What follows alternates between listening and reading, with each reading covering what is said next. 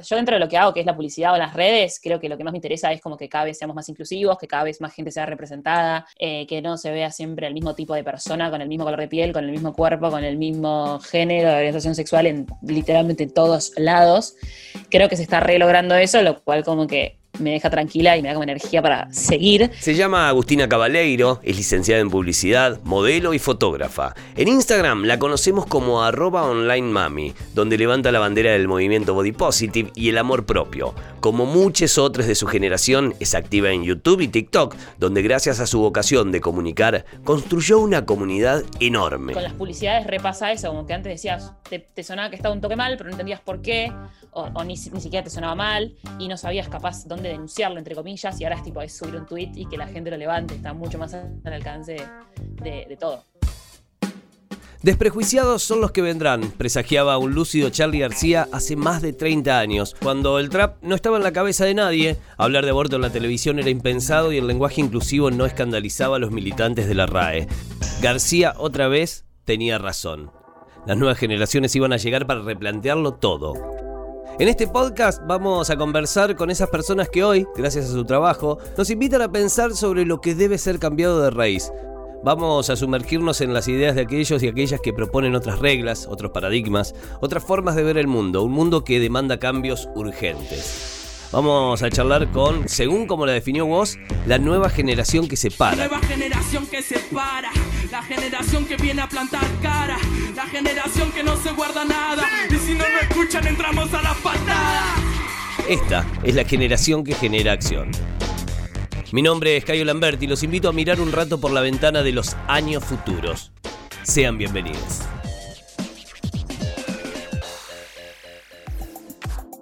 Hola Agus, ¿cómo va? Buenas tardes.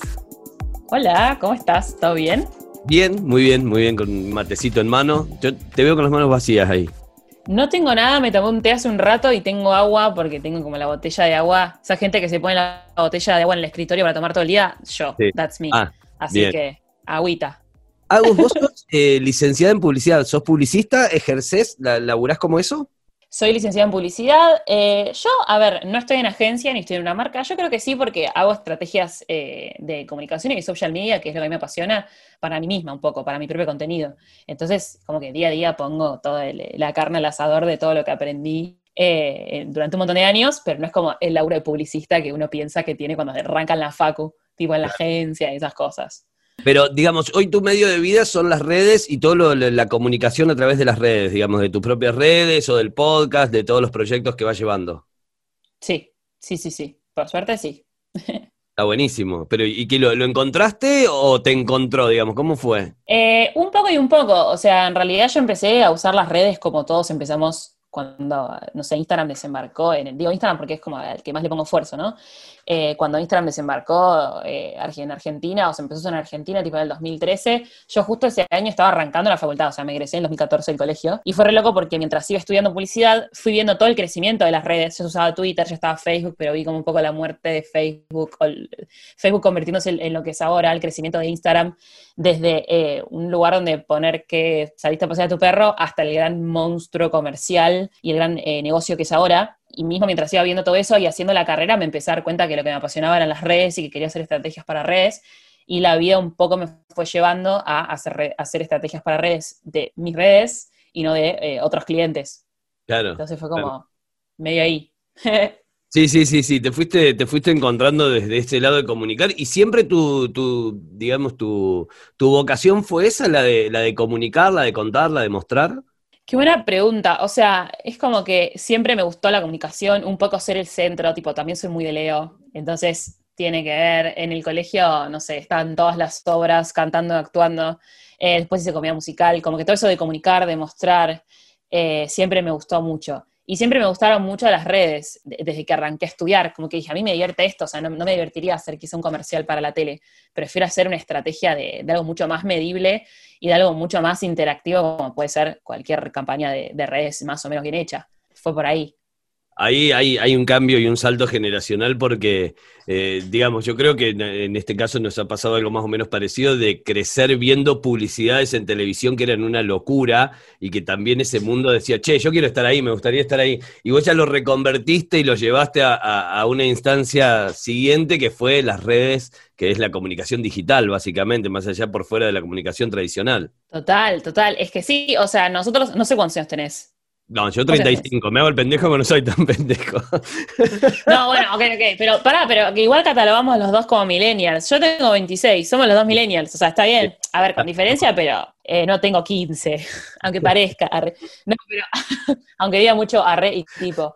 Em, sí, o sea, nosotros revimos un cambio de lo que era la publicidad cuando nosotros éramos chicos, eh, que a ver, era, no era la, tipo, las mismas, pero era parecido, y ahora aprendes la tele y las únicas publicidades que hay son eh, como eh, eh, targeteada gente como muy grande. Eh, sí, la, ir a la farmacia y la crema de la quemadura y el no sé qué. Y antes era como la birra y la joda y los pibes, y ahora los pibes están en otro lado.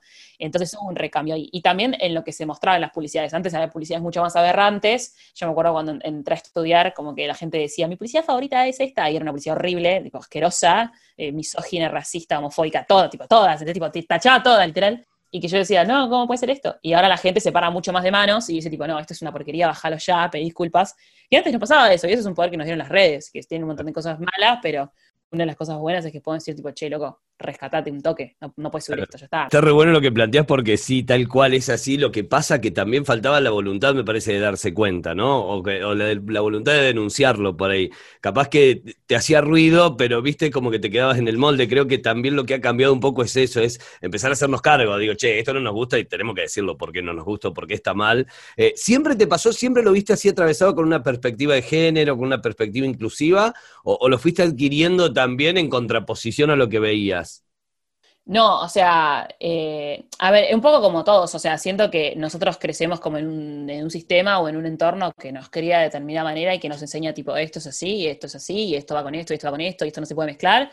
Eh, y después vos empezás a desaprender esas cosas cuando te das cuenta que son bastante nefastas o que no estás de acuerdo. Y, ahí es como que te empiezas a construir y aprendes muchísimas cosas. Eh, me pasó en todos los sentidos, no solo como con mi militancia en sí, sino con otras cuestiones con las que claramente también estoy de acuerdo porque eh, como, que construí un montón de, conductas. Y, con las publicidades repasa eso, como que antes decías, te, sonaba que estaba un toque mal, pero no entendías por qué, o, ni, siquiera te sonaba mal, y no sabías capaz dónde denunciarlo, entre comillas, y ahora es tipo, es subir un tweet y que la gente lo levante, está mucho más al alcance de, todo, con todo lo malo que eso trae también, pero por lo menos si hay algo medio feo, podés como decir, bueno, me paro de manos y, y basta de esta porquería. Claro. El siglo XXI resignificó muchos paradigmas y puso a la juventud en un rol determinante de toma de decisiones. El mundo de la publicidad del que Agus forma parte no es ajeno a eso. Por eso cada vez es más común encontrar diversidad en las publicidades, de cuerpos, de género, de orientación sexual. Y también es cada vez más común que ante una publicidad retrógrada haya serios cuestionamientos desde los consumidores. Yo dentro de lo que hago, que es la publicidad o las redes, creo que lo que más me interesa es como que cada vez seamos más inclusivos, que cada vez más gente sea representada, eh, que no se se vea siempre el mismo tipo de persona, con el mismo color de piel, con el mismo cuerpo, con el mismo género de orientación sexual en literalmente todos lados. Creo que se está re logrando eso, lo cual como que me deja tranquila y me da como energía para seguir.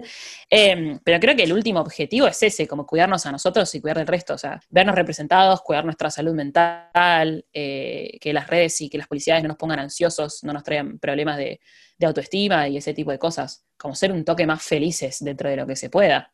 Recién hablabas de, militancia, recién dijiste mi militancia. ¿Cuál es tu militancia y a dónde arrancó? Porque tocas muchos temas y luchás en varios aspectos, digo, pero ¿cuál, es el, que te llevó ahí o, por lo menos a arrancar? Yo cuando digo tipo mi militancia, mi activismo, hablo más que nada del activismo gordo o el body positive, que es englobando a los dos básicamente la noción de que todos los cuerpos están bien y todos los cuerpos pueden ser sanos y que la belleza no es eh, un concepto cerrado, sino que se puede redefinir muchas veces. Y básicamente no odiar tu cuerpo, ¿no? Y también como eh, denunciar un poco los aparatos de control que tiene el sistema sobre los cuerpos gordos, no solamente amarte, uno mismo, o sea, amarte a vos mismo, eh, o tolerarte a vos mismo, pero como que van un poco de la mano, claramente. Y ese militancia o tipo lo que, lo que me mueve a mí quizás arranca un poco de la mano del feminismo cuando empecé a entender que hay un patriarcado y que no es lo mismo ser mujer que eh, tener otras experiencias y que hay un patrón de belleza y que tenés que ser así porque son las reglas y que eso no tiene mucho sentido y que la belleza es esto.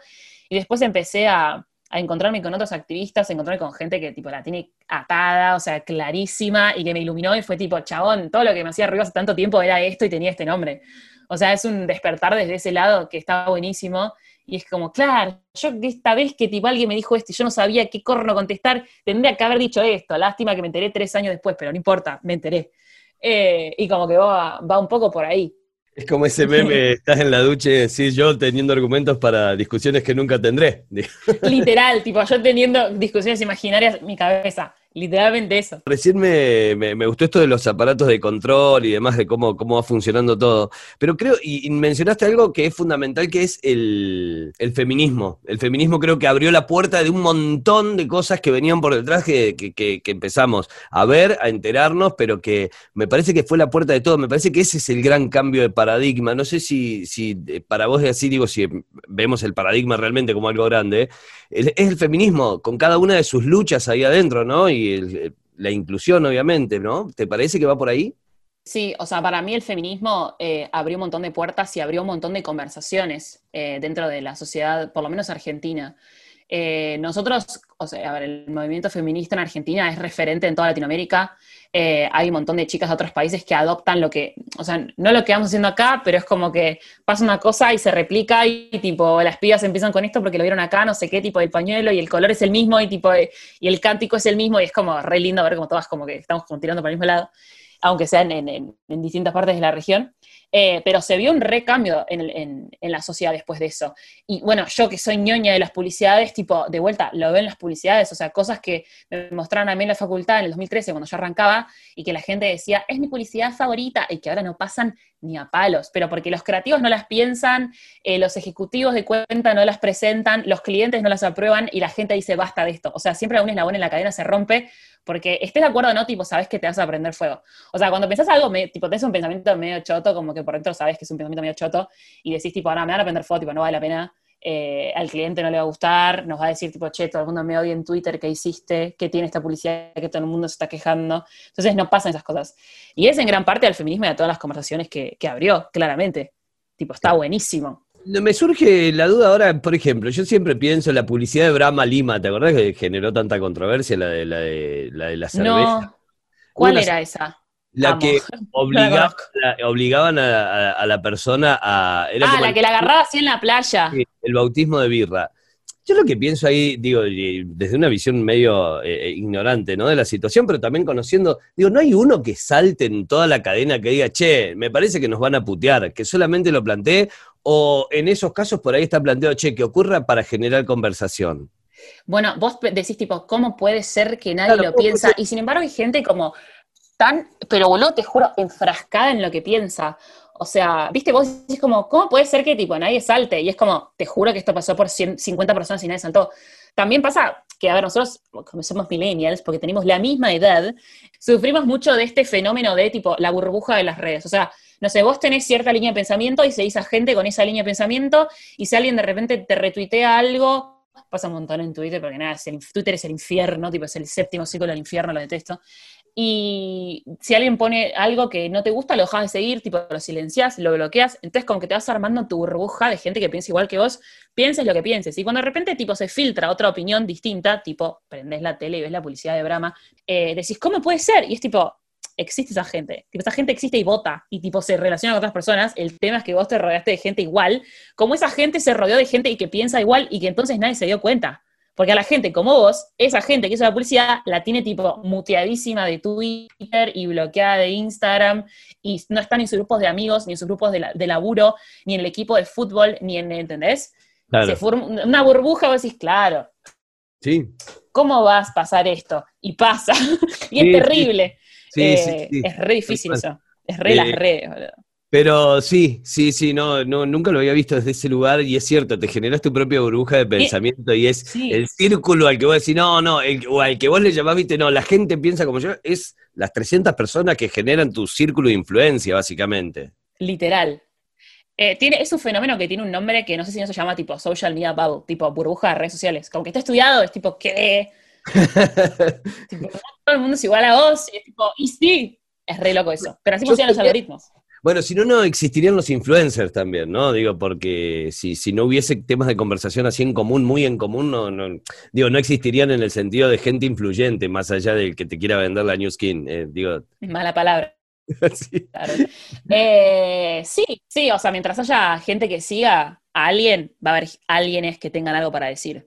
Claro. Viste que eh, eh, vos recién decías, Twitter es el séptimo círculo del infierno, o sea, tal cual. Cuando Sí, por ahí creemos que la violencia de a poco se va erradicando de, de, de la generación, o se va limpiando un poco más la violencia, después te das cuenta que no, porque, eh, o sea, entras a entras a Twitter, Twitter y te olvidas. no existe esa sensación de no violencia, de... de- de- No, hay- no, literal, tipo, en Twitter no hay paz, o sea, no hay, es, es un desastre. Hay que evitarlo si se puede, yo no puedo, pues ya está, estoy muy adentro, pero es, es muy terrible.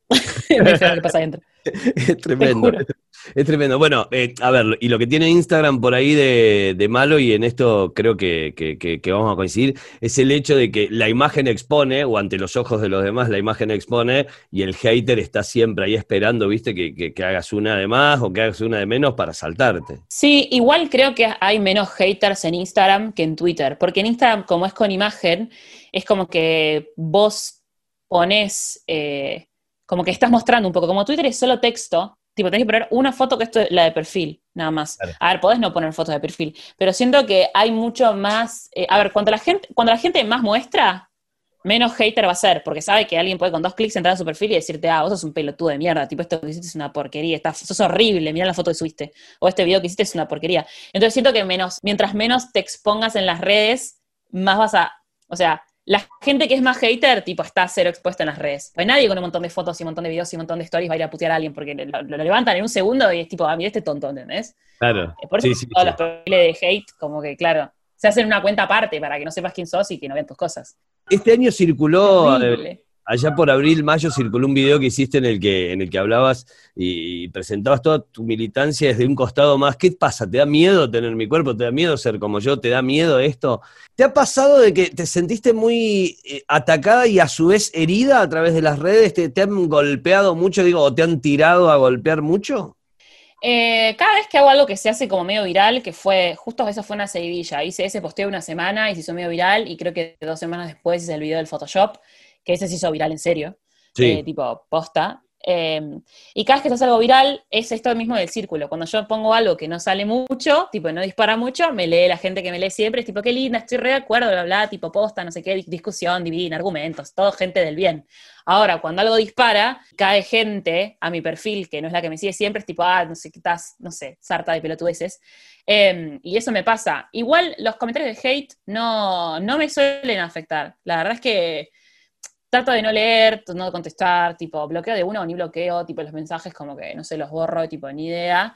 Lo que sí me pesa un poco más es como, que esto es re loco, es como la noción de que mucha gente tiene una opinión sobre lo que hago, más que los comentarios malos. O sea, la gente, si te ve, tiene opiniones de vos, sean buenas. O sea, quizás sos tipo la mejor persona del mundo y te ama y tipo te, te manda mensajes tipo, te debo la vida, exagerando, pero ponele. Y otra persona te manda tipo, sos literalmente la peor basura, ojalá te mueras, o el día que te mueras voy a ser muy feliz. Eso sí me lo han mandado. Y, y no es tanto que, no me pone mal que una persona me desee la muerte, sino que me pone mal que dos personas tengan opiniones sobre mí que yo no las puedo controlar y que no sepa quiénes son. Es como un paso más allá del hate. Tipo, no me siento fea cuando mandan hate, no me siento tonta o inútil. Me siento observada, que es una sensación distinta. Sí, el que te observa te evalúa además, eh, y es sentirte evaluado encima. Y evaluado no en, en eso que estás mostrando, sino evaluado en tu forma de ser, que puede coincidir o no con eso que estás queriendo decir o mostrar. Total. Sí, es el hecho de que alguien me miró muy fijamente y tiene una opinión sobre lo que hago. Tipo, el otro día me pasó algo muy loco. Yo hago videos donde me cambio de ropa y como me estoy cambiando de ropa, hay momentos donde aparezco claramente en corpiño. Y ya me cuido un poco más. Antes aparecía en corpiño, bombacha y me chupaba un huevo. Ahora como que me cuido un poco más y digo, tipo, bueno, solo aparezco en corpiño, no bombacha. Igual tengo un, montón de fotos en culo, bro. Y tengo siempre un corpiño que todo el mundo me pregunta dónde es porque es re lindo y como que es re para gente que tiene mucho gusto y es re difícil de conseguir, etcétera. Un gran etcétera. Y siempre que me pongo ese corpiño para los videos, siempre me preguntan dónde es.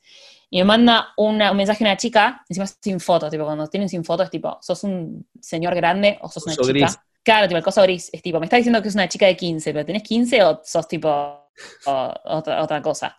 Y me dijo algo tipo, ah, vi tu último video, me re gustó, no sé qué. Estoy viendo todos tus videos y me di cuenta que cuando bailás, tipo, tu gusto se queda, no dijo tu gusto, realmente dijo tus tetas, se quedan ahí y no se mueven y no sé qué, y están reparejas y bla, bla, bla, y como que te resostiene, y no es como cuando, ¿dónde compraste el corpiño? Yo como, me podrías haber preguntado dónde compré el corpiño sin describirme en 10 renglones todo el movimiento que hacen mis tetas, ¿entendés? Tipo, no hace falta. La mina, me, la mina o la persona me describió con lujo de detalles todo el movimiento que hace mi, busto cuando grabo cosas que me pruebo y me saco y hago así, modelo, y obviamente que el cuerpo se me va a mover, no estoy así, tipo noticiero. Y fue como, me lo podrías haber preguntado sin tanto detalle, amor, tipo, tranca. No te voy a contestar ahora. Es eso, ¿entendés? Es como la opinión. Eh, Claro. El hecho de que tengas una opinión, no que sea buena o mala. Eso- Sí, sí, con ese sí. ejemplo es tipo, Tener, eh, tener jefe es algo que, que siempre trataremos de evitar. Eh, ¿Es como una bandera así la de tener o no tener jefe o son circunstancias? No, yo creo que son circunstancias. Tuve jefes tipo muy malos, muy, muy malos, así como tengo clientes muy malos. eh, y tuve jefes que la verdad que tipo, unos capos de 10. O sea, no sé si volvería como a la cuestión de oficina, porque soy muy inquieta y porque el estilo de vida que me gusta tener no incluye estar en una oficina, aunque sí incluye estar tipo 12 horas enfrente de la computadora. O sea, no es que no quiero estar en una oficina para boludear, no quiero estar en una oficina para trabajar en mis proyectos. Eh, ahora me cancelan por no querer laburar, lo único que falta. Em, pero me pasaba mucho cuando estaba en relación de dependencia, era como tipo, ay, venía a las fotos, venía a grabar el podcast, venía no sé qué, era como, ay, estoy en una oficina, no puedo. Entonces es como que, dije, como que lo pensaría dos veces, pero no por las cuestiones de, de jefa, sí, porque ahora tengo clientes y es lo mismo, tipo, saben que te exige algo y tenés que cumplir y ya. Otro de los debates que Agus da todo el tiempo desde sus redes es el de la gordofobia o el gordoodio. Argentina es un país gordofóbico, y aunque la cosa parece estar cambiando en los últimos años, todavía hay cuerpos que no son reconocidos en ámbitos como el de la industria de la ropa o el de los medios. Se estigmatiza, se señala y violenta a las personas por su peso. Incluso muchos profesionales de la medicina forman parte de este rechazo generalizado. Sí, total, total. O sea, eh, hay, hay juicios de valor sobre los cuerpos, sobre de qué cuerpos están bien y qué cuerpos están mal, así como lo que es la belleza. O sea, todavía estamos muy enfrascados en eso y está cambiando de a poco, pero estamos como medio ahí, como tirando para no aflojar. Claro. Eh, pero vivimos en una, o sea, no solo en Argentina, sino en el mundo, claramente, es una sociedad gordofóbica, eh, gordodiante y gordofóbica. Así que, ¿Tenés una explicación o encontraste una explicación de por qué? ¿O hay estudios que indiquen por qué? en realidad, si te pones a analizar, a ver, hay un patrón de belleza, todos, todos tenemos muy adentro metidos lo que creemos que es bello, por más que ya haya deconstruido, yo te digo, tipo, si te pensé en una persona bella, me vas a decir unas características que son las características que vas a decir todos, por más que, tipo, tu pareja no sea así, por más que la actriz que te guste en las películas de Hollywood no sea así, si yo te digo como pensé en belleza, sabes de qué se trata, y con ser gordo específicamente hay otro montón de, de- de temas que, que también como que le competen a que ser gordo está mal y que ser flaco está bien, como el tema de tipo la salud, que detesto hablar del tema de la salud, Sí. porque es un, es un callejón sin salida para la gente que es dura de cabeza. Eh, el tema de, no sé, la buena presencia, el tema de la representación, el, tema- el tema de los talles. Hay un montón de, de indicios de que de repente ser gordo no está bien y eso lleva a una sociedad gordofóbica. O sea, es un, un círculo vicioso de que uno piensa que está mal y la sociedad es la gente. La sociedad es la gente que hace talles y la gente que es médica y es gordofóbica y la gente que hace estas cosas. Entonces es como un círculo que crea todas estas nociones que después es Claro. muy difícil de arrancar. Claro, eh, y abrís una puerta que está buena, que es la de eh, pensar, eh, la, la mayoría de la sociedad en definitiva, digo, si lo, lo pones a ver en términos de peso real, tenemos sobrepeso, la mayoría. Digo, es muy loco que además estemos, no sé, pegándole a algo que somos en definitiva. Es como el, el- miedo, el no acercarte, el que no me pase. Sí, o sea, a ver, hoy en Argentina no sabemos cómo son los cuerpos porque no hay un estudio antropométrico que diga tipo, ah, ok, el cuerpo de, viste Claro. cuando en Estados Unidos dicen tipo, eh, ah, se hizo, según un estudio, eh, la mayoría de las mujeres de Estados Unidos eh, tienen un talle 18 de vestido, tipo el dress size 18, que es como medio del talle del medio. Entonces, como vos fabricas ropa y decís, bueno, golazo, tipo talle 18, tengo el 12, el 14, el 18 y el 20. Ponele, te doy un ejemplo.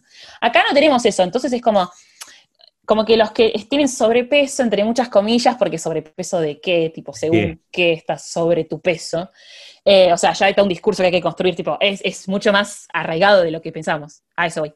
Y, es como la constante, o sea, existen, tipo, los gordos existimos, pero la mayoría está con esa de, eh, ok, soy gordo, pero igual como que lo sufro un montón porque no me gusto y la gente me trata mal, y no me gusto porque la gente me trata mal, y está un círculo de caca y cosas feas. Y me, da, me daba toda la sensación y que, detestabas la cuestión de que te quieran correr por el lado de la salud. ¿no? O sea, que, viste que hoy es muy común esto de que si eh, es saludable, ¿no? No es una cuestión estética, ¿viste? Y lo escondemos todo detrás de, no, no, es una cuestión de salud, no es una cuestión estética, no es una cuestión de cuerpo, sino que es una cuestión de cómo está tu cuerpo y demás. Y me imagino que eh, te hincha las pelotas y bueno, me lo terminas de confirmar. Me rehincha los huevos, sí tipo me recontra los huevos. Porque, a ver, varias cosas. Primero, ser gordo no es una enfermedad. Ser gordo y ser obeso no es una enfermedad. Lo pueden googlear en la Organización Mundial de la Salud. Si ustedes van a desacreditar a la OMS, me mandan un mensajito de texto. Buenísimo. Arrancamos ya con eso ahí en contra. Es un factor de riesgo, con lo cual tenés que ir al médico, como todo el mundo que tiene que ir al médico y como todo el mundo que tiene que chequear. O sea, eh, vos tenés que ir siempre al médico, básicamente. Existe gente gorda que es sana, o sea, que eh, no tiene ningún tipo de problema, que no tiene ningún tipo de valor corrido de zaraza. El índice que se usa para medir tipo quién tiene sobrepeso, decía bla, es el IMC que se hizo en, no te quiero mentir, pero si no me equivoco, lo podemos googlear, 1830, no 1930, 1830. Y eso se sigue usando hoy, 2020. Tercero, cuarto, yo no sé ni por dónde voy. Hay un montón de gente que tipo el IMC le da obesidad y que es ponerle fisiculturista. O sea, más a decir que los fisiculturistas tienen mala salud. Tipo, en serio. O Serena Williams, que a ver, tipo, es un monstruo, está, es, grandota, es enorme, pero porque es una fucking máquina de ganar, ¿entendés? Y entrenar para patearles el orto en el tenis a todo el mundo, y tipo, le da corte que yo te diga obesidad mórbida, ¿entendés? Serena Williams tiene mala salud y se va a morir. eh, y tipo, más allá de todo esto de qué sí y qué no, y esto es así y esto no es así, la cuestión es ponele que tipo, yo tengo obesidad mórbida y, todos los valores me dan para el orto y tengo colesterol y diabetes y, y tengo tipo, pero en la fucking lona y bla, bla, bla. ¿Por qué no debería merecer respeto por estar enferma? ¿Por qué merecería que me comentes en Instagram, tipo, te vas a morir, hija de puta? ¿Por qué eh, hablas de mi salud si no me conoces? ¿Por qué te importa mi salud para comentarme eso? Porque cuando una amiga tuya sube un video tipo, acá tomando, no sé, una mezcla de bebidas espirituosas rarísima y después fumando 80 horas y después bajoneando una hamburguesa, no le mandás tipo, che, amiga, cuida tu salud. ¿Por qué me lo contás a mí que encima no soy tu amiga y que no, me conoces? Entonces son muchos los puntos por los cuales este discurso no cierra, ¿entendés? Eh, no, cierra el hecho de, eh, te lo digo por salud. No tengo tiempo a explicarte todo esto, lo puedes googlear. Yo estoy muy ocupada, me desperté a las 8 de la mañana, eh, son las 8 y sigo laburando, no me rompa los huevos. Entonces, hay un montón de cosas que no cierran y por eso me rompe los huevos porque es la discusión de siempre, de siempre, de gente que no googlea, de gente que no sabe.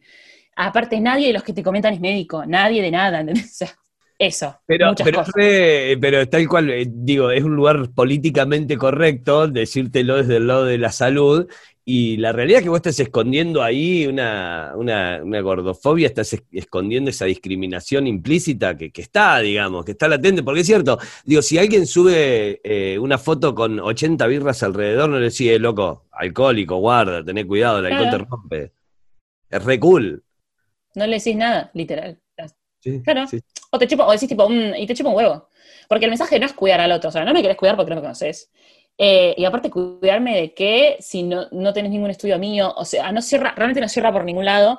Eh, yo terminé entendiendo que es que a vos te, repiten una regla tan asiduamente como, e, como lo es ser gordo está mal, que cuando es un gordo no sintiéndose como el orto, tenés que ir a decírselo, tipo, vos deberías estar sintiéndote mal en este momento por la salud, porque sos horrible, porque estás normalizando esto, porque bla, bla, bla, bla. El mensaje es ese, tipo, vos en este momento con ese cuerpo deberías estar sintiéndote mal. ¿Cuál es la cosa? A la gente no le da bronca a los gordos. A la gente le da bronca a los gordos que eh, no se arrepienten, entre comillas, de ser gordos, que la pasan bien, que no están intentando cambiar su cuerpo, ¿entendés? Pues sos, sos un gordo y decís tipo, no, yo la verdad es que estoy re enfermo y tipo la paso re mal y no sé qué. ¿eh? La gente un poco te va a aplaudir, tipo, qué bien, qué cuánta voluntad que estés queriendo cambiar tu vida para bien, la verdad que te va, dijo, cerré el orto, tipo soy. Tal cual, me Mi encanta. respuesta, cerré el orto. Cuando empezamos a cranear esta serie, nos sentimos muy interpelados por la frase Tus ídolos están vencidos, que aparece en la canción que da nombre al podcast. Ídolos o no, muchos artistas del mundo de la música, el cine o los medios se convirtieron en referentes conservadores, críticos de los valores que representan las nuevas camadas. Le preguntamos a Agus cómo vive este cambio de paradigma y si a ella le tocó decepcionarse de alguno de sus ídolos en estos últimos años. Yo creo que cuando tampoco estoy pensando, no se me ocurre ninguna, no, pero seguro sí. Creo que también tenés que tener en cuenta como, bueno, el clima de época, no de ahora, sino bueno, en ese momento no se decía tal cosa, pero hay cosas que están mal y que estuvieron siempre mal tipo, bueno, ya está. Eh, y sobre que como que se fueron cancelando con el tiempo, no sé si me pasó. Sí tuve que cancelar gente, tipo, bueno, ya está, discúlpame, pero esto no va más. No se me ocurre ningún ejemplo. Ay, no, qué fiaca. Ha Ay, sí, se me ocurrió un ejemplo.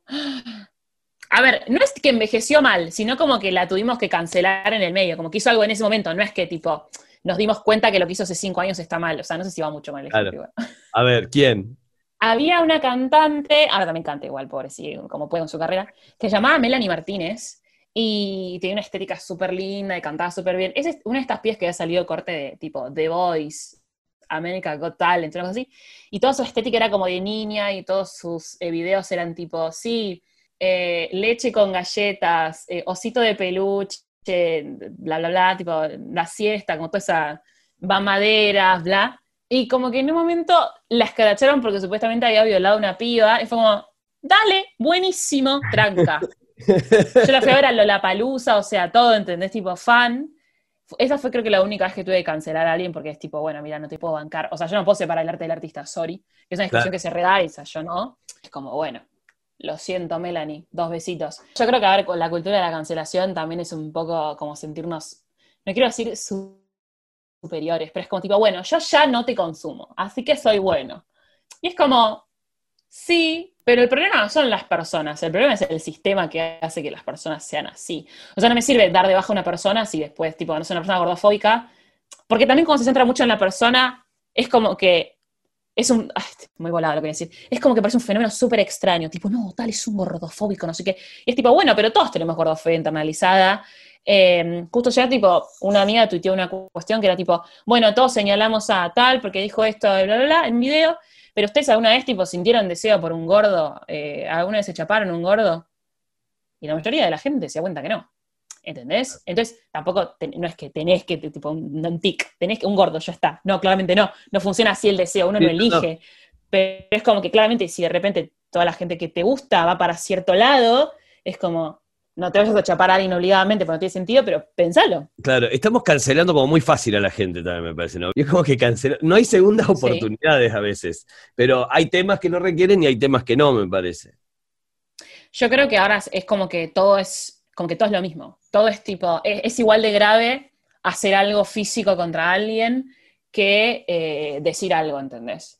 O estar de acuerdo con cierta postura. Y claramente no, también la gente busca muchas cosas para tergiversar y llevar agua para su molino, toda la cuestión de las fake news, tipo tal, tuiteó hace 10 años, y como es de cierta inclinación política, se cancela la inclinación política. Ah, son todos iguales los troscomarx zurdos listas, ¿entendés? y es como que esta persona tuiteó hace 10 años, una cosa rechota, no tiene que ver con la inclinación política, ¿entendés? O, como que la gente empieza a mezclar y a subir cosas, tipo, como que ya, tipo, hace unas conexiones que yo ya no entiendo, ¿entendés? ¿Ves noticias? ¿Ves noticias en TV? ¿Ves televisión tradicional? ¿Mirás noticieros? ¿Te importan? ¿Te pasan por el lado? ¿Cómo te informás? No, trato de no ver, eh, no, miro, no miro mucha tele, miro solamente tipo eh, Masterchef. Literal, Masterchef, Bake Off. En un momento miraba el bailando y cuando empezó Masterchef fue tipo bye. Y escucho radio, escucho, escucho algunos programas de radio que me gustan, sigo algunos medios en Twitter y leo ahí las noticias, tipo que linkean ellos desde los mismos tweets. Eso más que nada. Tipo, más, Claro. mucho más digital. Pero la tele, tipo, bye. No sé en qué momento igual, tipo, o sea, en, el- en la cena me embola mucho mirar la tele, tipo, Javier, el noticiero puesto me da una tristeza, tipo, No, hay chance. juro. Y en, a ver, en su momento cuando había pues pandemia, hasta que vuelva miramos como las, las tiras de diarias, las series de ficción, tipo la novela de la noche, con mi mamá somos muy fan de mirar novelas, Eh, entonces miramos la novela y el noticiero está como de fondo, ¿viste? Bueno, me voy a enterar. Si no lo ves, medio que te sentís para el orto, pues tipo, ay, pasan cosas y no me entero. Y es como, ojo de dónde te enteras las cosas, no todo es lo mismo. Eh, no se lo puedo hacer entender a mis hijos igual, tipo, no hay, chance. Son otra generación. Sí, sí, sí, no, yo creo que ya hay batallas que las tengo perdidas, ya está. Sí, no me voy a pelear por esto, ya está. No entro, no entro. Literal, es como elegí tus batallas, tipo. ¿Qué te pasa con el, con el consumo irónico? Consumo irónico, para mí es una cuestión de que el consumo irónico es consumo. Es lo que yo digo siempre en las redes y que la gente no lo entiende y lo tengo que volver a repetir. Vos cuando le comentás, cuando compartís en tus historias el video de alguien que es nefasto, Instagram no entiende que lo estás compartiendo porque es nefasto, entiende que lo estás compartiendo. Entonces, capaz algo es re nefasto y se hace re viral, porque la, la gente lo comparte tipo enojadísima y ofendidísima, y estás ayudando a que ese contenido llegue a más gente. Y el consumo irónico es un poco lo mismo. Pues no el consumo irónico no lo compartís porque es tipo, no sé, el bailando, que no compartís el bailando, pero le das rating. Y, tipo, el rating que vos le das se suma con el de la gente que está enamorada del bailando y le gusta. Y a vos quizás te parece genial y a otro le parece una porquería. Pero todo eso converge en que el programa le va bien y vende la publicidad que vende y tiene las métricas, métricas, personas de redes sociales. Tiene los números que tiene. Entonces el consumo irónico es consumo y ya. Lo estás consumiendo igual, piense, lo que, tengas lo que tengas en la cabeza y estés de acuerdo o no estés de acuerdo. Entonces es como que estás ayudando a un, a un producto que no te gusta o que te gustaría que no llegue a tanta gente porque no te parece piola. Religión, dos puntos. Nula. ¿Cómo, ¿Cómo te llevas con eso? ¿Has tenido nada, formación, cero, te pasa lejísimos, te da bronca? Es literal eso, o sea, nada mejor que hacer que una persona sea eh, medio atea, agnóstica, que mandarle a un colegio religioso. No falla. No falla. A ver, yo soy de zona norte, no soy de la parte más, ¿cómo se dice esto? Más adinerada de zona norte, pero zona norte al fin. Entonces es como que están los tres, diez colegios, los cinco colegios, algunos son religiosos, yo fui a uno que no religioso. Gracias a Dios, me atrevo a decir. Eh, pero igual tipo tuve bautismo, obviamente, comunión, la fiesta, el vestido, tuve que ir a catequesis, tipo, qué fiaca, no me acuerdo nada, tipo lo borré, fui a misa mil veces. Anulado. Nubladísimo.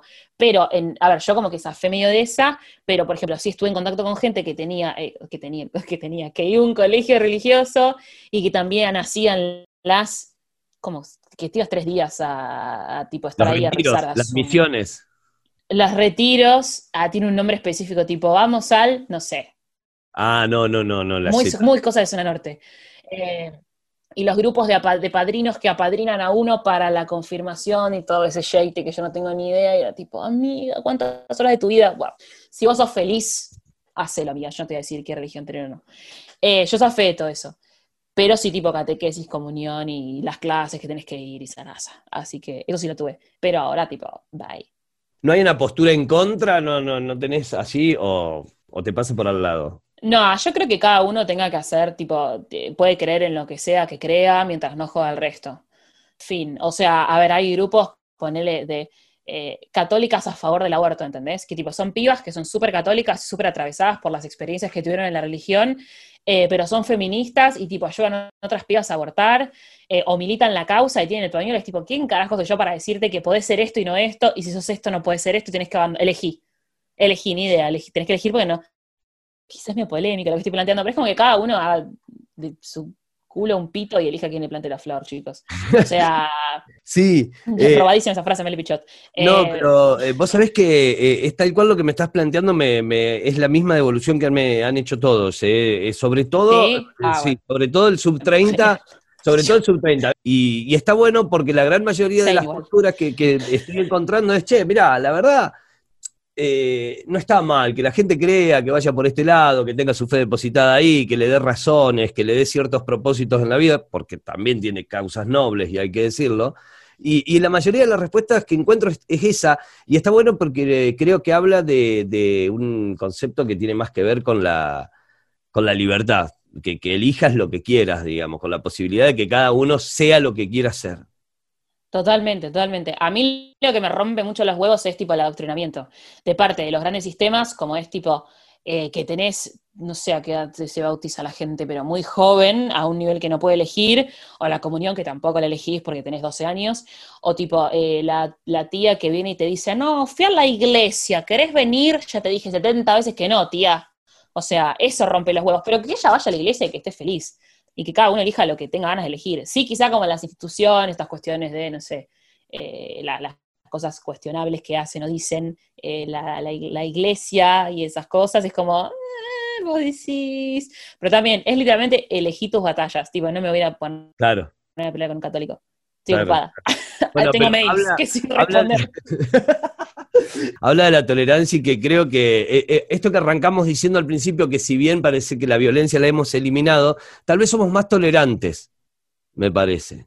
Sí, yo creo que somos más, somos más tolerantes y somos más tipo, bueno, que cada uno diga lo que quiera, me chupa un huevo. Tipo, yo veo, no sé, generaciones más grandes, corté mis padres, eh, como to- todo ese rango de edad, corté cuaren- tipo 40, 45 por ahí, o más, tipo 50, que es tipo, ¿cómo vas a decir que no sos del, que vos te sos, sos varón? ¿Cómo vas a decir que no sos varón? Si vos tenés un pito, que, que no entiendo, explícame. Y nosotros somos como, me chupa un huevo, Flau. ¿Querés que te, con qué género te digo? Listo, bárbara, va a poner femenino, va a poner femenino, me chupa un huevo, ¿entendés? No me pongo a pensar, ah, pero ¿cómo puede ser que no? Eh? Y con la región creo que pasa lo mismo, y con un montón de temas pasa lo mismo. Eh, Sí. Después tenés eh, nenes libertarios de 15 años, ¿no? Pero gente neonazi con... Fenómeno inexplicable, o sea, fenómeno no lo puedo entender, no me entra en la cabeza. O sea, porque pibes de 15 No, años repiten tampoco. el discurso de mi abuelo de 79, o sea, Sí, y piensan que está cambiando el mundo, por- porque el mundo es progre y el mundo es eh, de izquierda. Eso es un, eso es tipo un oxímoron maravilloso. Tipo, venís planteando lo mismo que se hace hace 200 años, básicamente, votando igual que tu abuelo y pensás que estás rompiendo y que sos antisistema. Eso me parece, pero una locura hermosa. Sí, sí, me encanta esa, esa realidad paralela, ¿no? Es tremendo porque aparte Eso. creer, creer que el mundo es progre es tremendo cuando la mayoría de las luchas son minoritarias. Es como, Claro, ¿dónde? Claro, literal. Para Agus, la próxima revolución o gran cambio social será el hartazgo digital. La sobreabundancia de redes sociales y plataformas nos van a terminar agotando, asegura. ¿Qué lugar ocupará Internet en nuestra vida durante los próximos años? ¿Cambiará nuestra forma de relacionarnos online? Para mí algo que va a pasar es que, que va a ser una revolución, es que la gente se va a hinchar las pelotas de las redes sociales y no la va a usar más. No es la respuesta que esperaba, es quizá, pero para mí ese va a ser como el próximo gran cambio, que va a ser revolucionario, porque todo gran cambio es revolución. La gente se va a hinchar los huevos y no va a usar más las redes de la noche a la mañana. Estoy segura, pero le pongo la firma. De acá a un año, tipo, las cosas no van a ser como son ahora. Esto de tener Twitter y tener TikTok y tener Instagram y tener mail y tener Facebook y tener no sé qué y tener WhatsApp y tener el, no va a pasar. Algo va a pasar en el medio. O se corta internet en todo el mundo, o nace una red que las reemplace a todas. Algo va a pasar. Tipo, estoy segura, ¿eh? Mirá, me Le encanta. pongo la Ey, firma. Me encanta esto, lo voy a guardar. no, y. Pero. No, estoy- lo, estoy- lo estoy pensando desde, desde un lugar que está buenísimo, decir, che, nos hartamos de esto, lo dejamos, chau, nos liberamos, tiramos las redes, pero se nos termina un curro enorme. Yo me quedo sin laburo. Empezamos por ahí. A ver, para mí el buen creador de contenido no es el que hace buen contenido, sino el que puede adaptarse a las situaciones. El que estaba en Instagram y que se adaptó a Reels y que se adaptó a Instagram TV y el que estaba en, eh, no sé. Y, creo que está bueno porque se nos acaba el curro, pero hay otro montón de curros re lindos. arre. Claro. Podemos mutar hacia ciertas cosas. Hay muchas influencers que después tienen como su marca de ropa o muchos periodistas que se van de un medio enorme y se montan una radio online.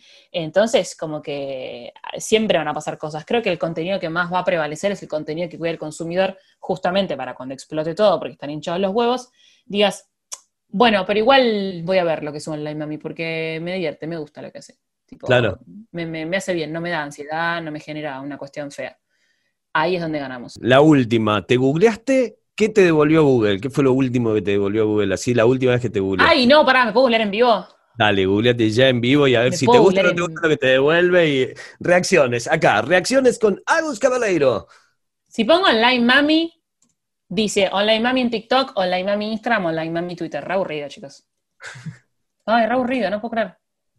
¿Qué paja? Yo dije tipo, no sé, algo más picante. Y si pongo enter me aparecen como notas o mis... Ay, qué paja, boludo. A ver. A ver si Cab- Cabaleiro. Puse Agus Cabaleiro Bien. y el primero que me devuelve es reality, edad, Twitter, perdidos en la tribu. Es todo lo que me devuelve. Una nota de Filo News es lo primero que me tira, o sea, tu Instagram, una nota de Filo y una nota de revista What. Filo, Vía País, página 12.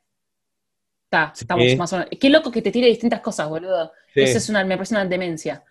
¿Y, te gusta esa reputación digital? ¿Te gusta lo que te devuelve? ¿Te enroscas? eh, ¿Vas hasta la cuarta, quinta página o no? ¿Te quedas con la que te devuelve la primera y chao? No, me meto tipo profundo, o sea, meto el pie en el barro y voy adentro y adentro y adentro. Me hace re mal eso. Claro, pero si sabes que te Eh, vas, a, hecho, si vas a lo profundo, te vas a encontrar con la peor de lo peor, digamos, básicamente. De hecho, ahora me quedé mirando y estoy viendo unas fotos que hice en el 2015 para que te des una idea. Tipo, me metí en un link y empecé a mirar, a mirar, a mirar un blog viejo. Para, o sea, esto es mi vida, ¿entendés? Porque pasan esas cosas, ¿entendés? De repente, tipo, no sé, capaz hay algo feo, alguien dijo algo de mí.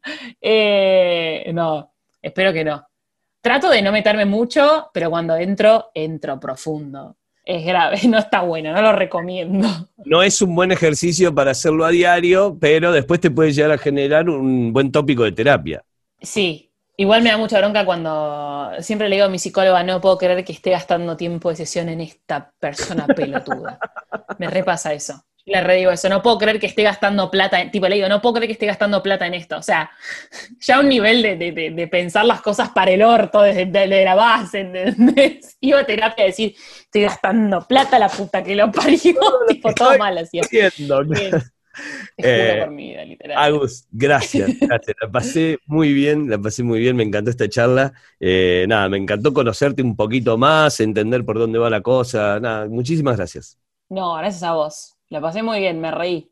Bueno, genial. Eso, eso es lo importante, eso es lo importante. Siempre, siempre. Muchas gracias. Los Años Futuros es un podcast de Notify en coproducción con Parque Podcast. Pueden escuchar todos los capítulos en Spotify y suscribirse al canal para enterarse cuando salgan nuevos episodios. También pueden buscarnos en Instagram como arroba notifyok y arroba Parque Podcast para encontrar más contenidos. Mi nombre es Cayo Lamberti, me buscan como arroba Cayo Lamberti los despido. Gracias por compartir. Hasta la próxima. Qué bueno que llegaste hasta acá. Contamos que Parque se sostiene y crece con el aporte económico de su comunidad de oyentes. Si te gusta lo que hacemos, podés suscribirte a Club Parque con una contribución mensual a través de Mercado Pago. Sumate a bancar a los podcasts de Córdoba.